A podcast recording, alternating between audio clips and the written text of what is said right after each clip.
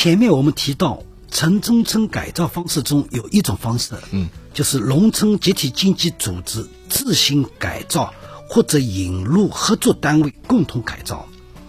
那么改造中如何保障集体经济可持续发展呢？嗯，那么根据我们城中村改造的实际情况，改造完成后加改造范围内的公益性及公建配套用房建成后，无偿交由当地政府部门管理。嗯，以保障居民的日常生活需要。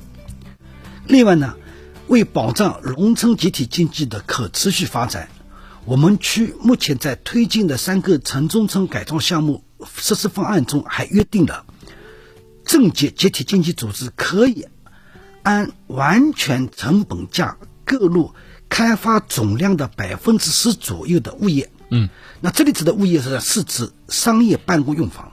商业办公用房，啊比如说是那种啊、店铺啊对啊，就类似这样的啊，哎那还是很好的。啊，保障我们集体经济的长期可持续发展。嗯。